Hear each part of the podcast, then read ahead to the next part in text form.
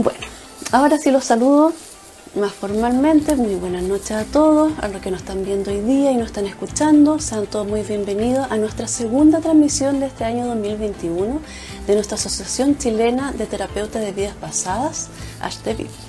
¿Ya? Me presento, yo soy Andrea Peña Fernández, eh, psicóloga de profesión, reikista y obviamente terapeuta de TVP y estoy transmitiendo actualmente desde la hermosa ciudad de Osorno.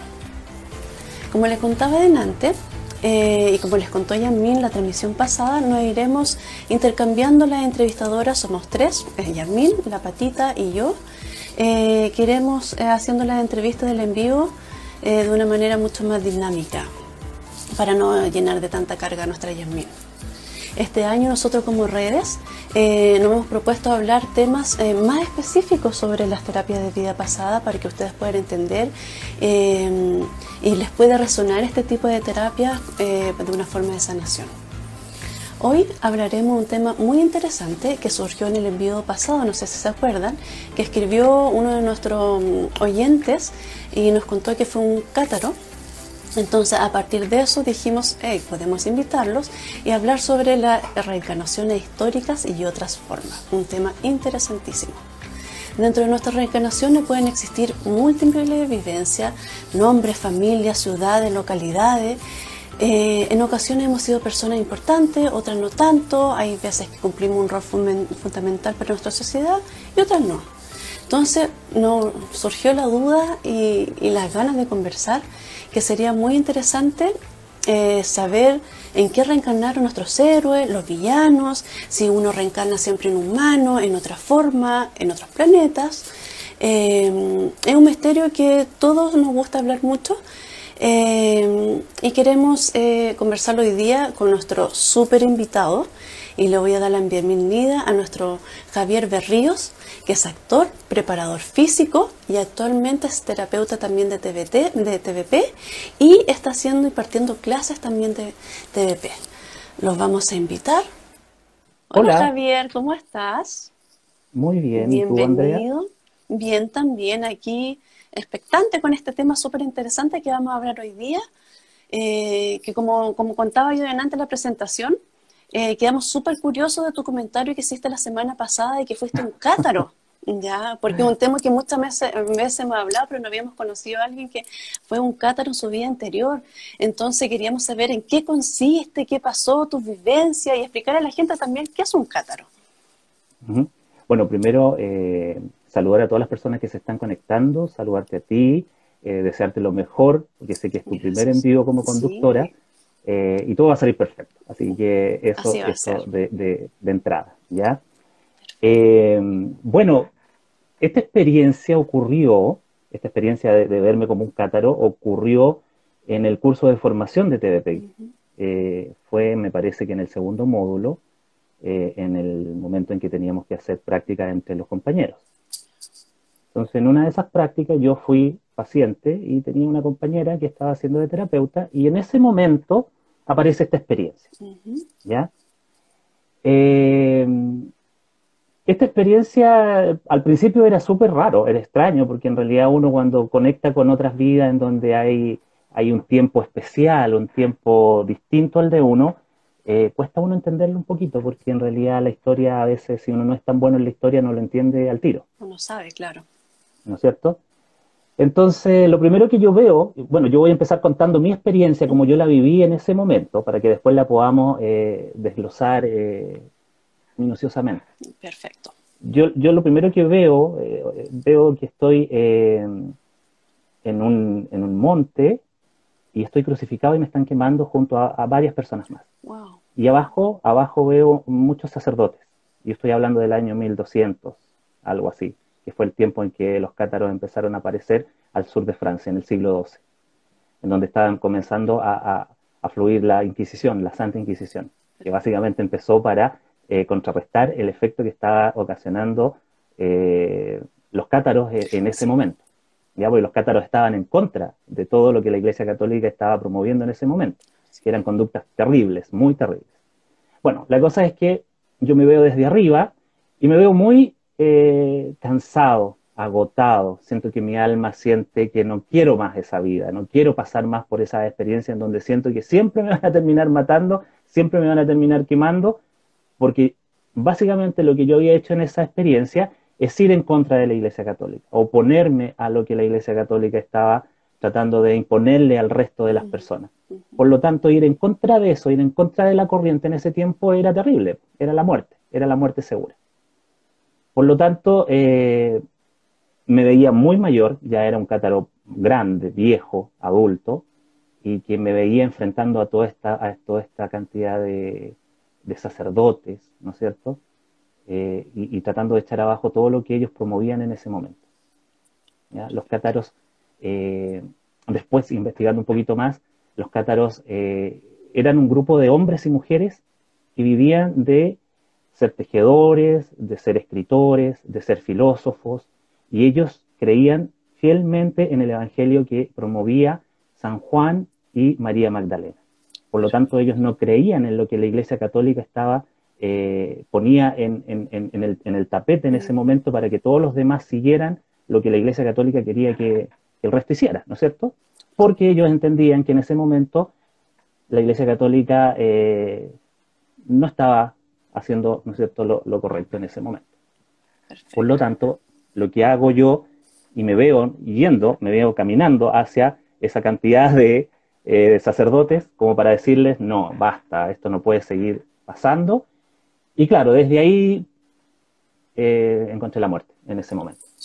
Y antes de eso, antes de eso, eh, me veía en una, en una, como una especie de cueva de, de roca y escribía un libro. Y el libro me lo dictaba un ser espiritual, un ser de luz, un, eh, ser, Entonces la información me llegaba mentalmente. Yo me, recuerdo que escribía símbolos en placas de oro en ese libro. Y ese libro se, escondió, se, enterró, y lo único que me acuerdo de eso es que em, ese libro tenía que sacarse o salir a la luz en algún momento que fuera importante para la historia. En algún momento salió si es que ya no salió. Sí, es cierto. Entonces, básicamente eso fue mi experiencia eh, por parte, ¿ah? fue por parte, porque en realidad a veces la terapia regresiva siempre te lleva por parte, uno no, recorre toda la experiencia completa, ya no, no, hay tiempo para eso, es mucho. Pero básicamente me costó entenderlo, tuve que empezar a investigar un poquito de historia, tuve que empezar a investigar quiénes eran los cátaros, qué hacían, a qué se dedicaban, y ahí pude ir uniendo un poquito eh, eh, las partes de esta historia para poder entender cómo fue esa experiencia que yo tuve en ese momento y que yo creo que fue en el año 1200 y algo al sur de Francia, eh, en donde era un, un, cátaro mayor, adulto, que en ese momento eh, creo que se llamaban Parfight los mayores, y eran aquellos que, andaban a través de eh, el mundo contando las experiencias y contando en, que ellos, en lo que ellos creían y cuál era la, eh, el evangelio que ellos eh, vivían día a día. Perfecto. Y esa fue mi experiencia como cátaro. ¿Y cuál fue tu aprendizaje?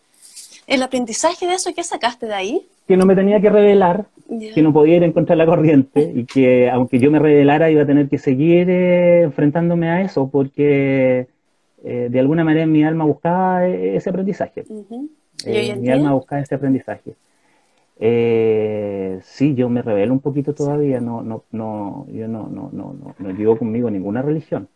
Eh, me he intentado poder eh, seguir mi parte espiritual y desarrollarla al máximo en mis propios conocimientos, teniendo una libertad total de decidir lo que, lo que creo que es, es real para mí y lo que no lo respeto pero no lo sigo.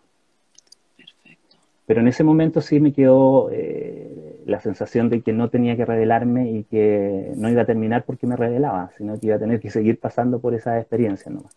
Pero tenía mucha rabia, tenía rabia de que me quemaran, de que me mataran, de que terminara de la misma forma, porque yo ya había tenido otras experiencias antes de la misma manera. Ah. Porque también fui un cruzado, fui un, señor templario. Entonces, por lo tanto, en cada una de las experiencias he tenido muertes terribles, por lo mismo.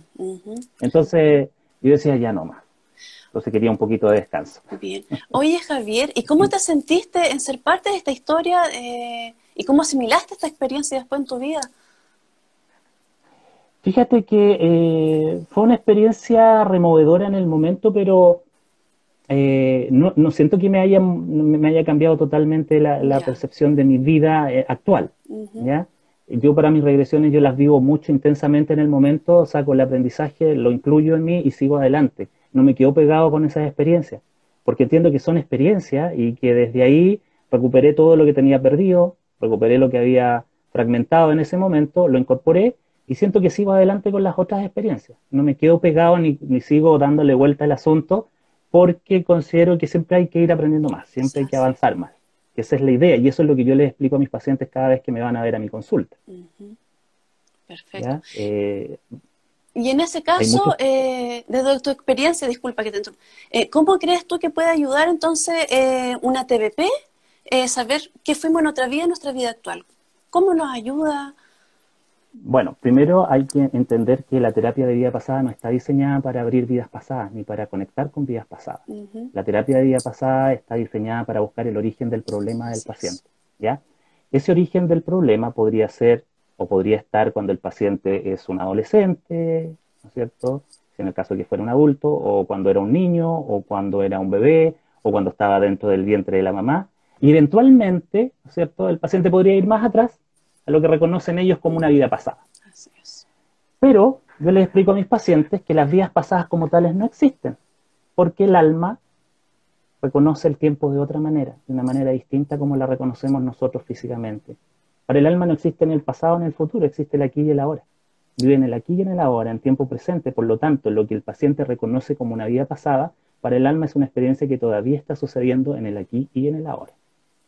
Así es. ¿Ya? Entonces, cuando el paciente va a esa supuesta vida pasada o a esa experiencia pasada, es porque está fragmentado y hay una parte de él que necesita ser rescatada de ese momento. Pero es una experiencia que está sucediendo todavía, no ha pasado, está sucediendo. Así es. Así está. Entonces, claro, cuando el paciente me dice, ¿y, si yo voy a recuperar alguna, alguna experiencia de vida pasada? Porque muchos me preguntan, me dicen, no, yo quiero recuperar una experiencia de vida pasada, quiero tener una vida pasada. Claro, usted la puede tener como no la puede tener. Porque cuando hablamos de vida pasada, hablamos de momentos pasados, ¿ya? De situaciones pasadas. Y eventualmente cuando hay eventos traumáticos, es ahí cuando eh, el paciente se ha fragmentado y son esos momentos pasados los que hay que trabajar para que el paciente mejore. ¿ya? Entonces, claro, si conecta con una vida pasada, por supuesto que le va a ayudar siempre y cuando se haga una terapia correctamente. Y nosotros, ¿no es cierto?, como HTV, eh, creemos fielmente en la eh, restitución de los, de los fragmentados, en la restitución de lo que el paciente ha perdido energéticamente. Desde ahí parte la base que nosotros tenemos como asociación. Recuperar, ¿no es cierto?, esos fragmentos que se han quedado detenidos en aquellos eventos traumáticos, incorporarlos en el cuerpo del paciente y desde ahí que comience la sanación que él necesita. Perfecto. ¿Y se puede, cuántas vidas necesitamos ver nosotros para poder reincorporar todos esos fragmentos o es relativo? Todas las que el alma necesite. Todas las que necesiten. Todas, porque básicamente el alma tiene muchas heridas. Ya las heridas que nosotros llamamos samskaras. El alma está llena de heridas y esas heridas las provocan cada evento traumático que pasamos en cada una de las experiencias. ¿ya? Por lo tanto, hasta que no se sanen todas esas heridas que tiene el alma, eh, tenemos que seguir experimentando. Tenemos que seguir eh, dándole. ¿ya? Eh, incluso una vez que se termine el proceso de la reencarnación, el, el, aprendizaje sigue, ¿ya? Porque el aprendizaje es en espiral, la evolución del alma es en espiral. Por lo tanto, siempre va hacia arriba. Es algo que nunca va a terminar, siempre va hacia arriba. Entonces, no te podría decir cuántas. Es claro que hay muchas almas que son mucho más avanzadas y son más rápidas, ¿no es cierto? Y hay otras que les va a costar más. Si esto es igual que ir al colegio, tenemos que empezar desde el jardín pasar a, la básica, subir a la media, llegar a la universidad y de ahí seguir hacia arriba. No nos podemos saltar porque cuando nos saltamos una etapa, el alma no aprendió algo de él. Entonces es muy relativo, es muy relativo. No te podría decir eh, cuántas vidas, eh, no, no podría. Las que el alma estime conveniente, las que el alma sienta que tiene que hacer para poder aprender todo lo que tiene que hacer. Y no es fácil, porque a veces repetimos un, un, evento que no hemos podido superar lo repetimos miles de años. Entonces, imagínate cuántas veces tenemos que volver a repetir. Oye, y desde tu experiencia de, cuando fuiste a los cátaros, ¿tú recuperaste esa vez tus fragmentos de alma? ¿Cómo te sentiste después de, haber recuperado todo eso y haberte empoderado con esa información? Bueno, e, e, eventualmente uno se siente mucho más completo, más lleno, empiezas a tener un conocimiento que no tenías, empiezas a tener una templanza que no, no tenías. Eh, yo había dejado de escribir hace mucho tiempo. Eh, me gustaba mucho escribir cuando estaba en el colegio, cuando estaba en la universidad y luego de haber hecho ese trabajo, eh, empecé a escribir de nuevo. Perfecto. Me nació el deseo de escribir, claro, pues yo escribía ahí. Entonces ahí me nació el deseo de volver a escribir otra vez. Entonces e, eso es potente, porque en cada una de las fragmentaciones que tenemos se pierden eh, dones y talentos también. Por lo tanto, al recuperar eso, vuelve contigo y esa es la idea de la terapia, hacer que el paciente recupere todo lo que ha perdido y que se pueda sentir lo más completo posible. En mi caso, eso fue súper especial para mí y entender que no me puedo revelar, que tengo que seguir adelante y que tengo que aceptar de lo que yo mismo voy eligiendo. ¿no? Claro que sí, pues, sí. Ahí a mí nos dice repetir asignaturas reprobadas. Exactamente. Y eso lleva mucho tiempo, porque hay almas que son más, eh, les cuesta más. Hay almas que les va a costar mucho más, ¿ya? Porque se revelan, porque son más inmaduras, porque son almas jóvenes, porque hay almas que repiten y repiten y, siempre vuelven a cometer el mismo error y, no salen de ahí, entonces dicen, ya, ¿para qué voy a ir si de nuevo voy a volver a cometer el mismo error? Por lo tanto, es, un proceso largo, no es un proceso corto, es un proceso largo, largo. Y, y desde ese error que uno va cometiendo una vez y otra vez mientras no lo aprendemos, nosotros elegimos volver a reencarnar para cometer eso mismo, para que nos pasen vivencias similares, o, o alguien nos dice, ustedes tienen que vivir esto y hacer esto. ¿Cómo es? Las dos cosas. Las dos cosas. Eh, el alma necesita reparar, el alma necesita expiar y el alma, el alma necesita aprender también. Por lo tanto, la sabiduría del alma es potente y, sabe lo que tiene que hacer una vez que ha dejado una de las encarnaciones, alguna de las experiencias.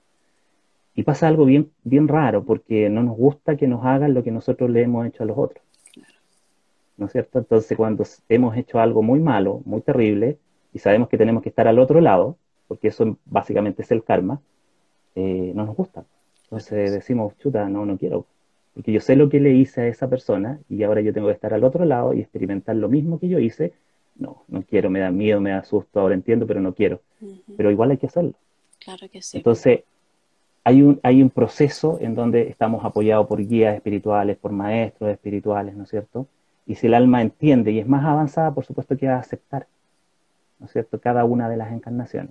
A veces va a costar más y ahí vamos a tener que tener la influencia o el apoyo de estos seres espirituales de los que te hablo, los que te van a guiar, te van a conducir siempre bajo el alero del amor también, no es algo impuesto, pero siempre te van a guiar eh, para que tú puedas hacer eh, lo mejor posible, porque saben que eso te va a ayudar a ti a, progresar y a avanzar. Entonces siempre está esa dualidad. A veces decidimos nosotros y a veces se nos imponen cosas, pero con amor, porque ahí arriba saben lo que es mejor para nosotros también. Entonces ahí va a influir mucho en, la madurez del alma, porque si el alma siempre se revela, se revela, eh, va a venir con rabia. Claro que sí, y muchas veces, si sufrimos mucho, de repente igual debe cansar también. Pues uno claro, ¿por qué tan ¿cuántas, ¿Cuántas veces escuchamos decir, chuta, yo no, yo no lo elegí como hijo, no lo elegí como mamá, no la elegí como esposa, no la elegí como marido, no, no quiero esto, no, no elegí esta vida, no quise ser pobre, no, no sé. Hay tantas cosas que uno escucha, ¿no es cierto? Pero uno en la regresión entiende por qué se tuvo que elegir eso. Y el paciente también lo entiende. ¿ya? Ahora, lo peor que puede suceder es que vengamos a cada una de las experiencias sin tener un, un guion previo, o sea, que nos lancemos nomás a la vida sin haber diseñado nada, sin haber escuchado nada, sino por el deseo imperante de venir y estar acá. Por lo tanto, aquí nos perdemos, pues no tenemos una brújula. Imagínate, si no tenemos algo que, nos guíe, ¿para dónde vamos? Para todos los lados. Tenemos muchas opciones. Por lo tanto, vamos a tomar todas las que se nos presenten. Entonces, es súper angustiante y es difícil, porque el paciente siempre anda muy perdido cuando no tiene un guion de vida. Entonces, es importante tomar ese guion, hacerlo, diseñarlo.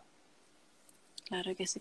Y dentro de, cuando uno, uno viene a, reencarnar, uno elige, por ejemplo, ser un héroe, ser alguien importante, eh, porque hemos tenido mucho, no sé, estamos eh, a pronto de llegar ya a, al mes de mayo de, los héroes. Eh, ¿Qué pasa ahí? ¿Uno elige ser, ser héroe, elige ser el villano? ¿Cómo es ese tema? Por supuesto, yo creo, sí, o sea, claramente yo creo que es así. Eh, o si no, no existirían héroes ni villanos. ¿No es cierto? Eh, yo creo que cada una de las encarnaciones más terribles que hemos visto eh, han tenido un propósito también. No, no, es porque haya sido como por ser nomás. Tenemos que considerar que todo lo que nos sucede y todo lo que está sucediendo eh, a nivel energético está diseñado, por muy mínimo que sea. No hay nada, no hay nada que se escape del diseño cósmico. Por lo tanto, yo creo que sí, es así. O sea, los villanos vienen porque tienen que generar un cambio y tienen que hacer algo eh, en pro o en contra de la humanidad y los héroes también, por supuesto.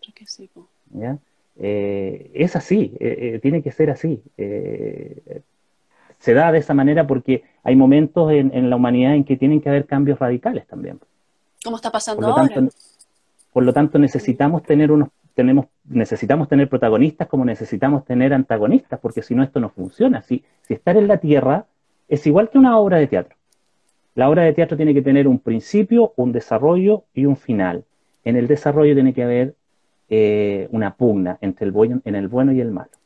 Por lo tanto, ahí el bueno y el malo se tienen que enfrentar y ver cuál de los dos va a ganar. A veces puede ganar, casi siempre gana el bueno, pero ahora, ahora último hemos visto que a veces ganan los malos. Y eso también tiene, ¿no es cierto?, eh, un porqué. No es porque sí nomás. Nada es casualidad. Es así, por supuesto. nada es casualidad. Claro que sí. ¿Y cuántas veces podemos reencarnar? ¿Hasta que aprendamos o hay un límite? Todas las que sean necesarias. Las mismas que te dije recién. Todo lo que sea necesario para que el alma pueda aprender todo lo que tiene que aprender. ¿ya? Eh, no te podría dar un número, no sé, no sé, nunca, nunca ningún paciente me ha dicho, eh, tengo tantas cantidades de regresiones. He escuchado a, algunas personas que dicen, 80 veces. He escuchado a otros que dicen 7 veces. Pero no sé, no, no podría, yo no me podría eh, aventurar a dar un número porque creo que el alma eh, son muchas las cosas que tiene que aprender. Y también yo creo que toda esta ley divina es muy justa. O sea, si pensamos que tenemos, voy a poner algo así súper extremo, una, una, una, una experiencia en, en la Tierra, en esa experiencia algunos van a tener todos, van a ser súper felices y van a estar súper bien, y va a haber otro grupo que va a estar enfermo, va a ser pobre, va a, ser, a morir de hambre, y va a estar en guerra, o etcétera. Eso no es justo. Claro que sí. Se supone que todos tenemos que tener todas, ¿no es cierto?, todas las posibilidades de avanzar. Por lo tanto, el alma tiene que pasar por todas las experiencias que sean necesarias. Ricos, pobres, buenos, malos, enfermos, no enfermos, eh, etcétera. Tenemos que pasar por todas las experiencias. Y si nos ponemos a pensar cuántas experiencias hay, son muchas. Tenemos que experimentar en cada una de aquellas para poder eh, aprender. Tenemos que aprender de todo. Entonces yo me imagino que deben ser muchas experiencias. Muchas experiencias.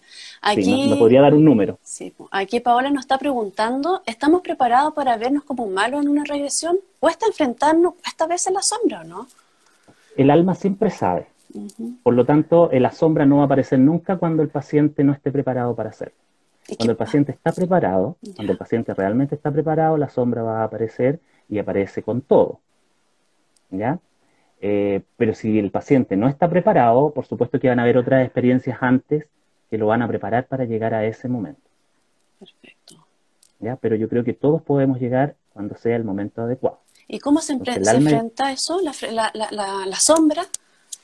¿Cómo lo enfrentamos? De la misma manera que enfrentamos un evento traumático. Tenemos que entender por qué pasamos por eso. Tenemos que entender por qué llegué a, convertirme en ese hombre o esa mujer tan malvada. ¿Por qué llegué a convertirme en ese, asesino tan terrible? ¿Por qué me convertí en ese hombre que masacró aldeas completas? ¿Ya? Lo interesante es la regresión que te da toda esa información y tú la puedes pasar por tu filtro de tu conciencia, de tu conciencia actual. Por lo tanto, te hace más fácil entender lo que no pudiste entender ahí en una experiencia mucho más brutal. Porque imagínate una vida de vikingo o de guerrero, ¿no es cierto? Son vidas mucho más brutales, más elementales. En cambio, pasar esa experiencia por la, conciencia que yo tengo ahora me hace mucho más eh, llevadera la experiencia y poder entenderla y poder eh, incorporarla, porque esa parte también pertenece a mí. Yo no puedo hacer como que no existe, ¿no es cierto? La sombra es parte mía. Yo tengo que incorporarla, porque yo hice aquello. Si yo me niego y digo, no, yo no quiero eso, no, no me veo como eso, no quiero, me, no, no, me asusta, me aborrezco de eso, te va a seguir persiguiendo. Claro que sí. Tenemos que entender que todo funciona en dualidad, bueno, malo, lindo, feo, hombre, mujer. Todo tiene una dualidad. Todo tiene sí. Y hay que aceptarlo. De hecho, los cátaros, de hecho, los, los cátaros, eh, eh, dentro de una de, de, las creencias que tenían, ellos creían que Dios era hombre y mujer. Claro. Que vivían en una dualidad. Y eso era lo que enfurecía enormemente a los Obviamente católicos. Obviamente que sí. ¿Ya? Entonces ellos pensaban que Dios eh, contenía las dos partes, femenino y masculino, el yin y el yang, lo bueno y lo malo. ¿Ya? Entonces ellos creían en eso. Y esto es lo mismo. Si tú no incorporas la sombra, por supuesto que te va a seguir persiguiendo. Claro que sí. Es verdad. Es súper difícil. Es súper difícil verse como una persona terrible. Y eso uno lo ve permanentemente en las consultas cuando te toca atender a un paciente y aparece su sombra. Eh, eh, el dolor es terrible. Pero el proceso de aceptarlo y de entender que eso pasó en otro momento, en otra circunstancia, con otra conciencia, es súper sanador. Claro. Que de ahí está la pregunta de Paola. Porque eso te permite no seguir actuando de la misma manera, porque de alguna manera esa sombra se convierte en un patrón negativo en tu conciencia habitual. Sí. ¿Ya? Yo siempre les explico a mis pacientes que todas las experiencias que el alma está teniendo están ocurriendo en paralelo. Todas fluyen al mismo momento. Mientras tú y yo estamos conversando, tu alma y mi alma están cumpliendo su propósito en paralelo. En este momento hay muchas otras experiencias. Y a futuro también. claro, hacia atrás y hacia adelante. Sí. Por lo tanto, claro, pero recordar, para nosotros es un futuro, para el alma no, para el alma es ahora nomás. Es ahora. Por lo tanto, en cada una de las experiencias estamos pasando por diferentes situaciones que muchas veces nos van a fragmentar y nos van a dejar eh, sumergidos y atrapados en momentos súper oscuros, súper terribles. Por lo tanto, ese atrapamiento a nosotros en nuestra realidad actual, esta realidad que tenemos nosotros ahora, por supuesto que se nos convierte en un patrón negativo. ¿Ya? Eh, no sé, estoy viendo cómo masacran a toda mi aldea. ¿Cómo me afecta esto a mí ahora? Yo quedo eh, paralizado frente a la violencia. No puedo ver la violencia. Si me van a atacar o me van a, no sé, asaltar en la calle, yo me quedo quieto y espero que me roben todo, por ejemplo. ¿Y de dónde viene eso? Desde el mismo momento en que yo estoy paralizado viendo cómo están masacrando toda mi aldea. ¿Te das cuenta? Entonces, es importante recuperarse, refragmentarse. Así es. Súper bien. Ahí está, respondía la pregunta entonces de Paola. Aquí hay otra persona que nos pregunta, ¿qué es la sombra? Básicamente la sombra es todo lo que te molesta de la persona que tienes al lado o frente a ti. ¿Ya? Eh, porque claro, a veces cuando hablamos de la sombra en TDP es como decir, eh, encontrar la persona más terrible que tú fuiste o has sido en varias experiencias. Pero yo creo que hay que ir más allá. Es todo lo que te molesta de lo que tengo yo enfrente. Por ejemplo, yo me, pongo, yo me voy a poner de ejemplo. A mí me, me molesta que una persona coma y haga sonido con la boca. y yo lo hago. Claro. ¿Te das cuenta? Entonces, me molesta porque yo lo hago. Entonces, yo lo tengo que reparar primero para que no me, no me moleste más. Y es difícil darse cuenta de eso. Claro. Entonces, básicamente, eh, todo lo que me molesta del resto es lo que está desajustado en mí. Y eso es mi sombra, porque el, todos somos espejo del otro. Claro que sí. Entonces, cuando vemos todo lo que está pasando ahora a nivel mundial con toda esta catástrofe de la pandemia, tenemos que ver cómo hemos reaccionado nosotros referente a nuestros líderes, referente al resto de las personas, ¿no es cierto? ¿Qué me ha hecho salirme de mis casillas? ¿Qué me hace sentir odio? ¿Qué me molesta del resto? Y cuando yo descubro eso, puedo mirarme hacia adentro y decir, chuta, eso es parte mío. Eso es parte mío. Y eso es básicamente la sombra. Más que encontrar al, al, al, villano. Al villano el villano eh, eh, eh, está. Todos hemos sido villanos. Como también todos hemos sido héroes. ¿ah? Ojo, con, relación a lo que me preguntabas recién. No solamente Arturo Prat, no solamente esos que son más conocidos. Todos hemos sido héroes y todos hemos sido villanos. Así lo que pasa es que no lo recordamos nomás, ¿no es cierto? Porque ya pasó, ya sucedió. Pero todos hemos sido también héroes y villanos. Sí. Acá hay alguien que dice terapias aura mágica. A mí las regresiones me han ayudado muchísimo, tanto sí que quiero estudiar la terapia con Javier. sí, yo la conozco a ella, en Montserrat. Montserrat. Saludos, Monse. Acá hay otra pregunta. Hola, ¿la reencarnación por distintas vivencias tiene un final? Qué buena pregunta. ¿Tendrá ¿A qué se refiere con final? Un final, yo creo que cuando volvemos al todo, cuando tenemos aprendido todo y nos seguimos reencarnando, entiendo yo la pregunta. La reencarnación por distintas vivencias. Claro, o sea, se supone que cuando ya hemos sanado todas estas heridas que mencionaba recién, todos estos samkaras, se supone que ya no habría más eh, experiencias físicas, pero el proceso de evolución sigue en el plano espiritual. Claro que sí. Claro. Sí. sí. sí. Aquí Paola nos pregunta, por lo tanto, ¿debemos aprender a enfrentarlo? ¿Qué cosa? Debe ser que eso lo hizo delante, tiene que haber sido todo nuestra sombra, como estamos hablando de eso. Sí, por supuesto, por supuesto. Yo recomiendo que hay que enfrentarlo y trabajarlo eh, para que esto ya no siga molestando. Hay que considerar que todo, todo lo que no se trabaja, todo lo que está fragmentado del alma se convierte en un patrón negativo que el paciente no entiende de dónde viene, no sabe de dónde partió esto, ¿no es cierto? Puede ir al psicólogo, puede ir al psiquiatra, puede ir al médico, puede hacer otro tipo de terapias, ¿no es cierto? Pero curiosamente cuando llegan a terapia regresiva es realmente el momento en que descubren dónde partió todo esto, el origen del problema. Por eso yo hago tanto hincapié en que la terapia regresiva está diseñada para buscar el origen del problema del paciente, más que abrir vidas pasadas. Sí. Y esa, es nuestra idea, la verdad, pues para lograr la sanación, no es la curiosidad simplemente. No, pues, no, porque al final yo puedo hacer una regresión a, un paciente que me dice que quiere ir a una vida pasada y posiblemente va a abrir una vida pasada, va a hacer un recorrido, va a saber lo que fue y posiblemente se encuentre con un evento traumático. Pero ese evento traumático, si no lo trabajo, el paciente lo va a repercutir eh, negativamente. Por lo tanto, eso es lo importante, ¿no es cierto? Trabajar los eventos traumáticos, las memorias traumáticas que van quedando grabadas en el alma. ¿Y cómo se trabaja ahí? Porque, por ejemplo, uno se mete a YouTube y ve mucho eh, meditaciones para hacerse una autorregresión. ¿Qué pasa en esos casos? ¿Cómo se maneja las experiencias traumáticas? Yo no lo recomiendo la autorregresión. Eh, creo que es súper complicado, súper eh, difícil de manejarlo, porque, vuelvo a repetir, siempre nos vamos a encontrar con eventos traumáticos. Mm. Básicamente la terapia regresiva es terapia del trauma. Entonces, cada vez que el paciente va a, un momento, a una, hace una regresión, va a un momento traumático. Y el momento traumático hay que trabajarlo detalladamente y vivencialmente. Claro que sí. Por lo tanto, todo ese dolor, toda esa, esa pena, todo ese sufrimiento que está teniendo el paciente se tiene que reflejar a través del cuerpo del paciente. Por lo tanto, ese proceso es súper doloroso, es súper difícil.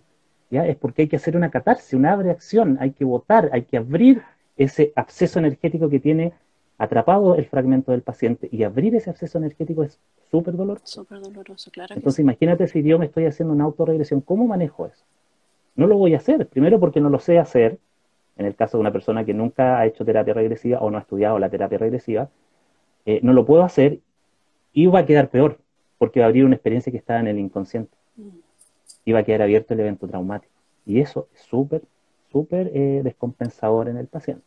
Claro que sí. Es súper descompensador, hay que tener mucho cuidado con eso. No recomiendo ni la autorregresión ni las regresiones grupales. Sí, sí. Porque imagínate, imagínate una regresión grupal. Uno va a estar muriendo, otro le están cortando la cabeza, otro, están haciendo, claro. Otro están haciendo, otro está, está, en una guerra y está estallándole una bomba encima. Imagínate, ¿cómo manejas eso? ¿Cómo maneja la persona que hace eh, ese trabajo? ¿Cómo lo maneja uno por uno si son 20 personas? Sí. No se puede, es imposible, es una cosa terrible. Sí hay que tener mucho cuidado con quién, dónde y cómo uno se hace regresión, la verdad. Exactamente, exactamente. Hay muchas personas que hacen regresiones. De hecho, hacer una regresión es súper sencillo, pero hacer terapia regresiva es, distinto. Sí. Para eso estamos preparados siempre. Exactamente. Sí. Mira, aquí Maribel me pregunta, ¿has tenido muchas experiencias como ET? Como ET. ¿Experiencias yo o como un paciente? Porque yo como... Mucha experiencia como terapeuta también. Todos ah. hemos tenido alguna. Pero hablas de extraterrestres. De extraterrestres. Bueno, sí. Como extraterrestre he atendido un par de pacientes en donde eh, han, sido abducidos y otros han sido extraterrestres. Han sido almas extraterrestres, sí. Sí, han sido almas extraterrestres. Eh, y me recuerdo de una paciente, eh, ese caso me impactó muchísimo porque fue una, abducción. ella había ido de luna de miel a Egipto y en su primera noche de boda en un hotel eh, siente que le da como un dolor muy fuerte en el pecho. Y siente que se va a morir porque siente que le da como una taquicardia muy profunda, muy profunda. Entonces había ido al médico, regresó a Chile, fue al médico y no le encontraron nada. Entonces ella sentía que algo había pasado esa noche. Entonces por eso decide tomar una terapia regresiva y me va a ver a la consulta. Hicimos la, la entrevista previa, hablamos un poco y comenzamos la regresión. Entonces, cuando ella comienza a relatar lo que estaba sucediendo, me dice, estoy en mi habitación, en, en el hotel, en mi luna de miel, y se abre la puerta del baño. Y desde la puerta del baño aparece una luz muy potente. Y yo empiezo a flotar. Y salgo de la habitación. En ese momento en que yo estoy saliendo, miro hacia atrás y veo mi cuerpo que sigue en la cama. Y sigo flotando. Y pasa un momento y dice que siente que ella está como pegada en una camilla de metal. Se mira a los lados, no tenía nada a los lados, no tenía ninguna amarra, sino que sentía que ella era como un imán y estaba pegada a la camilla de metal y no se podía mover. En ese momento ella dice que todo es como un poco borroso y que comienza a ver que gente se le empieza a acercar, personas, casi como médicos, pero eran distintos, me decía.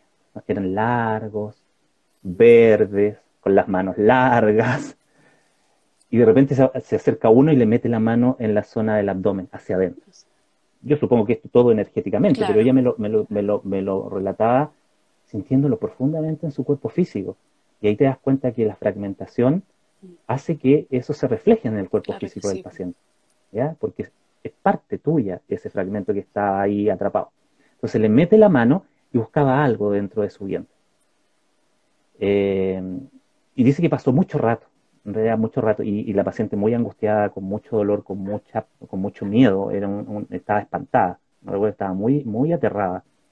Eh, yo tenía que seguir porque la experiencia a uno le dice que tiene que seguir para que vivencie eh, a concho toda esa experiencia para poder rescatar todo lo que se perdió. Y, y, efectivamente había perdido mucha energía, había perdido mucho, había una pérdida del alma muy potente ahí en esa experiencia, por el miedo, por el miedo tan terrible.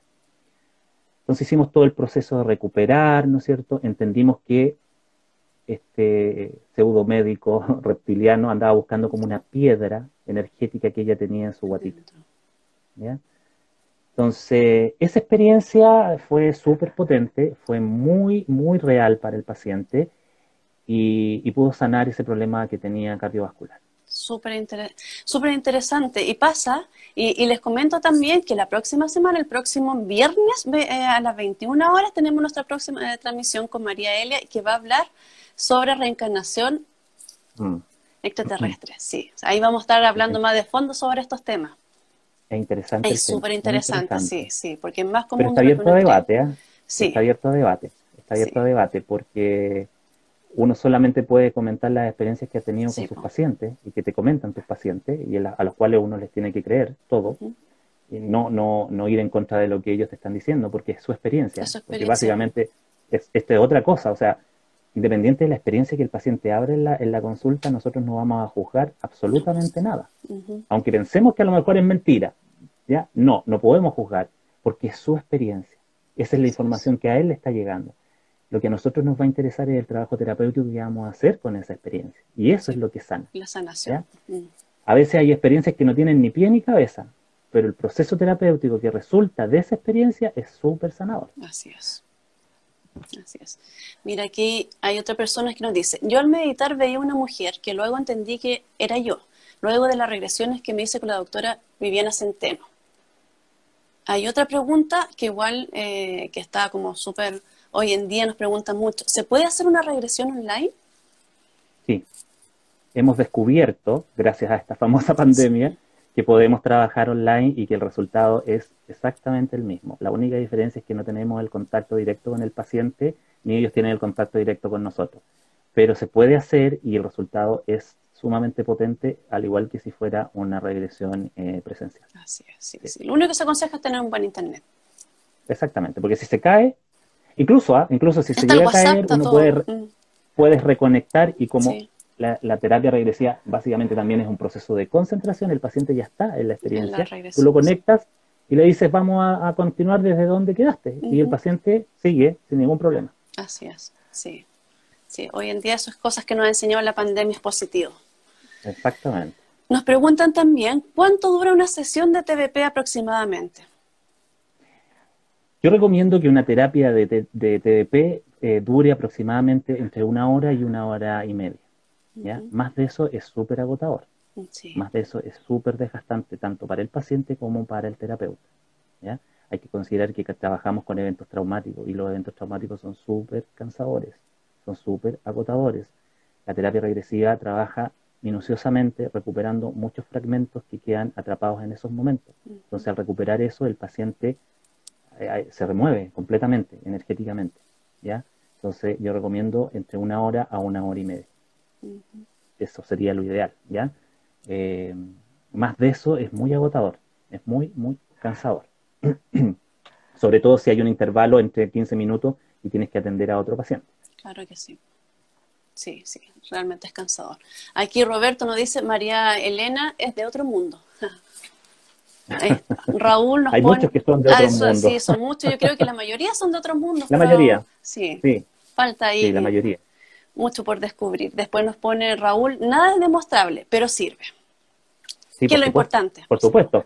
Nosotros no podemos demostrar que las vidas pasadas existen. Científicamente no, hay cómo. No, yo no puedo. No, no podemos hacerlo, ¿no es cierto?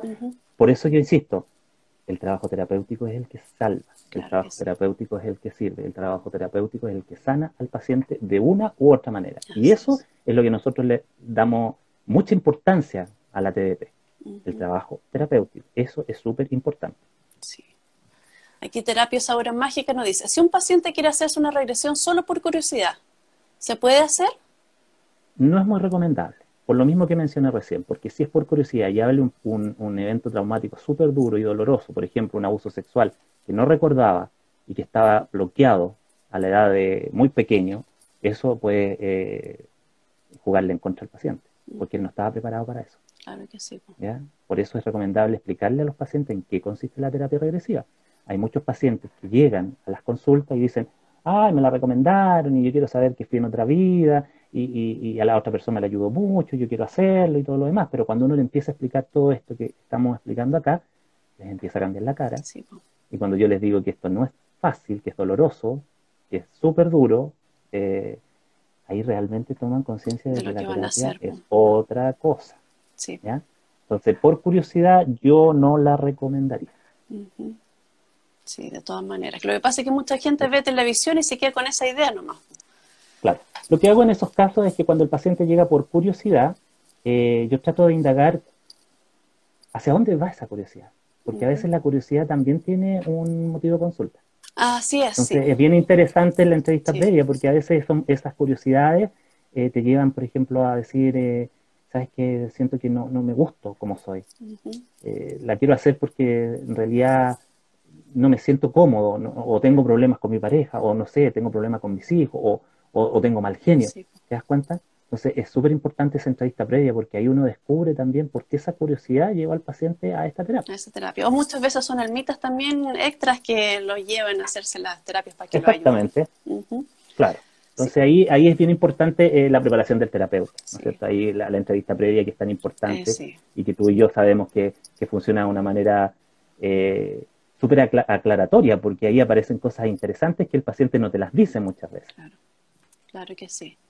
Acá nos dicen, a mí Javier me quitó una crisis de pánico de manera online. Terapia ahora mágica. ¿Viste que se puede? Se puede. Sí, se puede. se pueden hacer muchas más cosas de lo que uno cree. Exactamente. Aquí Paola nos dice, ¿se repite el mismo tema en otra regresión? Muchas veces. Muchas veces hay pacientes que eh, abren el mismo tema varias veces porque eh, en la primera sesión a lo mejor el alma eh, empezó de a poquito. ¿ya? A lo mejor el evento era súper duro, entonces el alma empieza de a poquito. Recupera algo, vuelve a otra sesión y va al mismo momento porque hay que recuperar un poquito más y porque ya se siente más empoderado y a lo mejor llega a una tercera sesión y va a recuperar lo último que quedó ahí y ya está mucho más empoderado y ahí ya podríamos decir que se cierra ese evento para poder pasar a otro. Pero sí, el paciente muchas veces va a la misma experiencia varias veces hasta que no recupere todo lo que necesita recuperar. Perfecto. Al trabajar con energía, ¿hay posibilidad de que entren otros seres no deseados? ¿Al terapeuta o al paciente? Yo creo que al paciente, o a cualquiera de los dos. Mira, eh, eh, me pasó una vez que estaba trabajando, sacando una entidad y entró otra al campo energético del paciente, por lo tanto tuve que sacar dos. ¿Ya? Eh, claro que sí, pues estamos trabajando con energía, con todo tipo de energía. ¿ya? Con las más buenas y las que no son tan buenas, que tampoco son así como tan terribles, sino que son almas perdidas, eh, y que a veces necesitan que los ayuden. Por lo tanto, si es un trabajo energético, evidentemente que van a aparecer muchas más energías para poder ser ayudadas y, va a depender mucho el lugar donde trabajes también. Sí. Ya va a depender mucho el lugar donde trabajes. Por ejemplo, yo trabajo en un centro de terapia en donde se hacen muchas más terapias. Mm. Por lo tanto, está lleno de energía. Entonces, lo que yo hago es tratar de limpiar el espacio entre un paciente y otro, o cuando llego a la, consulta, para que esté lo más limpio posible y esas energías no interfieran en el trabajo del paciente. Así es. Pero claro que pueden llegar y se pueden pegar en el paciente como se pueden pegar en el terapeuta. Acá la Cori nos pregunta, ¿has visto cambio de personalidad en las personas que descubren que son alguna persona famosa? Lo que pasa es que nunca me ha tocado atender a una persona que me diga soy famosa. una vez tuve una experiencia con una paciente eh, que me dijo que era Cleopatra. Ya. ¿Ya? Entonces, ¿qué pasa? Yo trataba de investigar si realmente era Cleopatra, porque también hay que investigar porque puede suceder. Ya no, no pasa muy, no pasa, no pasa muy seguido, realidad uno no, no, encuentra personas famosas, no. Entonces lo que yo hice es tratar de investigar eh, si realmente era Cleopatra y llegamos a la conclusión, entre ella y yo, ella vivió en el tiempo de Cleopatra y como su familia adoraban tanto a la reina Cleopatra que le pusieron el mismo nombre a ella ah, en ese momento. ¿Te das cuenta? Entonces yo nunca di hincapié para que le, dijera, ah, entonces eras la reina. No, yo no hago eso. No podemos hacer eso porque no estamos seguros. Entonces hay que tratar de indagar por qué ella dice que es Cleopatra. Claro que sí. Y fíjate que uno llega, llega a una conclusión bastante cuerda. Sí, Pero una persona famosa, así como famosa, nunca me ha tocado. Sí, sí, yo en mi experiencia es raro, es muy raro, muy raro, no, no, no, no, no, las personas, los pacientes no te dicen, no, oye, sabes que fui Hitler, no, no sé, pero no, a mí no me ha pasado. Sí, no, sí, tampoco he escuchado ni, ni me ha pasado tampoco. Mm, Mira, la doctora Viviana Centeno nos pregunta, Javier, ¿has encontrado en esta vida alguno de tus enemigos que tuviste como templario o como cátaro? Qué buena pregunta. Sí, sí. Ah. Pero eso fue una experiencia muy dura también porque eh, cuando fui templario, eh, hicimos un curso de Adaba con los miembros de la asociación y, estábamos sacando maldiciones. Bueno, ah, para contar un poquito, Adaba es un trabajo eh, energético en donde nosotros sacamos energías con las manos, las podemos sentir o leer. Entonces la, idea de esto es visualizarlas, sentirlas y sacarlas con las manos, literalmente. Entonces estábamos haciendo un trabajo de sacar maldiciones. Y justo me toca a mí ser paciente y me decían que yo tenía una maldición en, aquí en la zona del abdomen bueno, me tiro en la camilla eh, y trabajamos por grupo. Me recuerdo que en ese grupo también estaba la doctora eh, y me toca trabajar con un, colega que yo lo había visto como dos veces antes, pero nunca habíamos conversado ni nada. Entonces yo empiezo, empiezo a trabajar, me empiezan a, trabajar acá con las manos y sabes que me, me, fui a una regresión en donde era un templario, pero estaba atrapado en una, en una prisión eh, hedionda, maloliente, eh, de, pura roca, y estaba este colega, y él de alguna manera me estaba quitando mi poder personal energéticamente. Pero yo sentía que me tiraba mi poder personal por los pies, me los sacaba, pero sabes que era literal, yo sentía que mis pies me estiraban así. Eh, la doctora estaba ahí, ella puede dar... dar fe de lo que estás contando. Dar fe de lo que estaba pasando, porque porque ella me decía, estás, tú estás en regresión. Y yo le dije, sí, estoy en ese calabozo y veo a este señor, le decía yo, que me está quitando mi poder personal. Y era súper chévere porque yo sentía que me sacaba mi energía. Cuando hablo de poder personal, hablo de esa capacidad que tenemos nosotros de hacer las cosas. Básicamente es, eh, ir hacia adelante, es concretar cosas. Es súper importante el poder personal. Eh, eh, es la capacidad de dirigir, ¿no es cierto? De, de, hacer todo lo que hacemos diariamente en base a esta energía tan personal que es de uno. En base de creación, bueno, un montón de cosas yo sentía que este colega era, era como un, sacerdote templario, que al principio parece que era amigo mío, pero al final parece que no éramos tan amigos. amigo. no era, y me quitaba, ¿sabes? Que me quitaba mi poder personal y me lo quitó, me lo quitó, me lo quitó todo y me dejó ahí morir en ese calabozo. Entonces cuando yo le digo a él, él se pone a llorar. Y fue súper potente, fue súper duro porque yo a él nunca, o sea, lo habíamos visto un par de veces, no habíamos hablado nada, no había una cordialidad tampoco, no éramos amigos. Eh, pero fue súper potente, fue súper duro, fue súper... Eh, como yo no tenía rabia, porque también entendía desde mi conciencia que eso había pasado en ese momento, y al parecer, al parecer yo tenía demasiado poder y él la única forma que, podía contener eso era quitarme mi poder personal. Pero sí él manejaba algo así como eh, trabajo energético. Energético, algo tiene que haber hecho. En ese tiempo se manejaba mucho eso. Pero sí, yo me, recuerdo haberme encontrado con él y, esa es la experiencia que más, más eh, potente tengo en mi cabeza y que no se me olvida. Eh, después conversamos, ¿no sé tú, cuando terminó el taller. él seguía llorando, estaba muy afectado, muy, muy afectado. Y yo lo único que tenía que decirle es que eso había pasado en otro momento, en otra situación, que no tenía que preocuparse, que yo no tenía rabia, no tenía odio ni nada. Eh, sucedió. aquí de nuevo, claro. Y estábamos acá. Pero eso fue súper impactante para mí. Me imagino eso ha sido como el enemigo, entre comillas, más potente que me he encontrado. Mm. Sí. Claro que sí, es que tu poder personal no es menor. Acá hay otra persona que dice, es verdad, yo he ido la misma vida como en tres sesiones. Sí. sí. Ahora, hay que tener ojo con eso. Cuando el paciente abre, abre muchas vidas, hay que quedarse con la que él necesita trabajar, referente a su motivo de consulta. ¿ya? Porque hay pacientes que entran en regresión y el alma empieza a hacer un escáner potente, pasa por muchas experiencias, muchas, abren muchas experiencias. Entonces ahí uno tiene que guiarlos y conducirlos al origen de lo que él necesita trabajar en esa experiencia. Y lo demás, ir envolviéndolo o dejándolo ahí como para trabajarlo en nuestras sesiones. ¿ya? Pues no podemos trabajar todas las sesiones es imposible. O sea, no podemos trabajar todas las vidas en una sesión. En una sesión. Es demasiado abrumador. Mm. Sí. Como para ir terminando, la última pregunta que nos hace aquí Vero. Eh, hay más preguntas para eso, pero no vamos a terminar todavía. Eh, ¿Cómo limpia energéticamente tu consulta?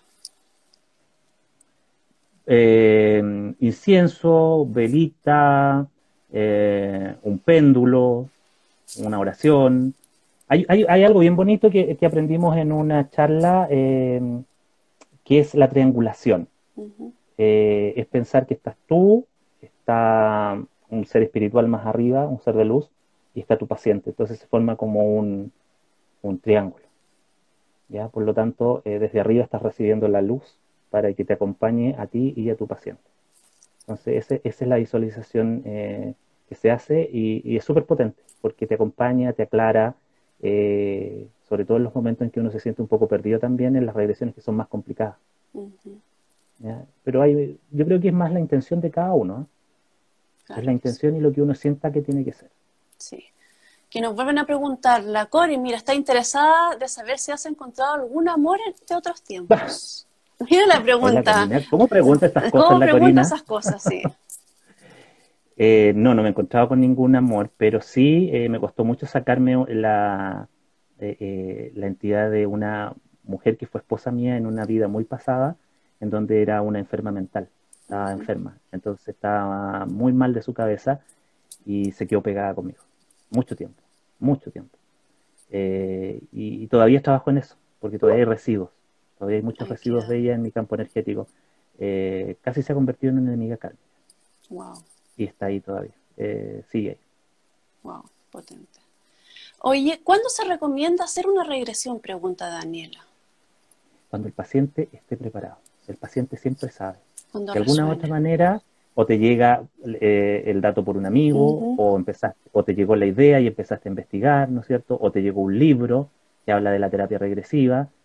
Hay muchas formas como el paciente comienza a encaminarse en esta terapia. En esta terapia. Pero básicamente es cuando el paciente siente que hay que hacerlo.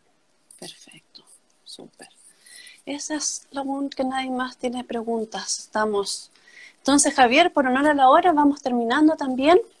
Te agradecemos mucho hoy día por haber estado aquí con nosotros, transmitirnos toda esta sabiduría, todos tus conocimientos, éxito en todo lo, que hagas. Y bueno, y antes de cerrar la transmisión, quiero pedirle a nombre de, de la asociación a todos los que nos están escuchando que mm, si podemos hacer una oración después o enviar energías a una amiga y socia de nuestro Artevip eh, que está en media delicada de salud, a nuestra Silvia Díaz, ¿ya? Eh, para acompañarla ahí en eso. ¿Ya? Exactamente, sí. Oye, muchas gracias, y bueno, esto lo entregamos de, con todo el amor, ¿no es cierto? Eh, para que la gente pueda ir entendiendo un poquito más lo que es la TDP. Así que agradecido de estar esta noche contigo y Felicitaciones, lo has hecho espectacular. Muchas gracias, estoy igual. Así que ahora yo no te puedo expulsar, te tienes que expulsar solito. Ok. ¿Ya? Voy a Muchas gracias, Javier. Ya. Chao. Chao. Buenas noches. Buenas noches.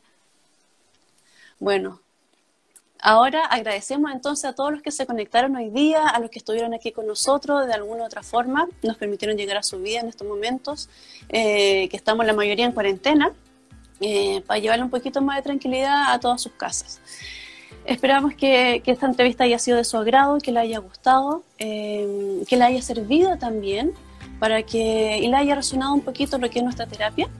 Y lo dejamos a todos invitados para el próximo viernes a las 21 horas, eh, que vamos a hablar otro tema interesantísimo que les va a encantar. Y a los que no nos pudieron ver esta transmisión completa, lo invitamos el, a partir del día lunes en nuestro canal de Arte VIP. Va a estar la grabación eh, editada de hoy. Así que eso, muchas gracias a todos. Nos vemos en otra oportunidad. Adiós.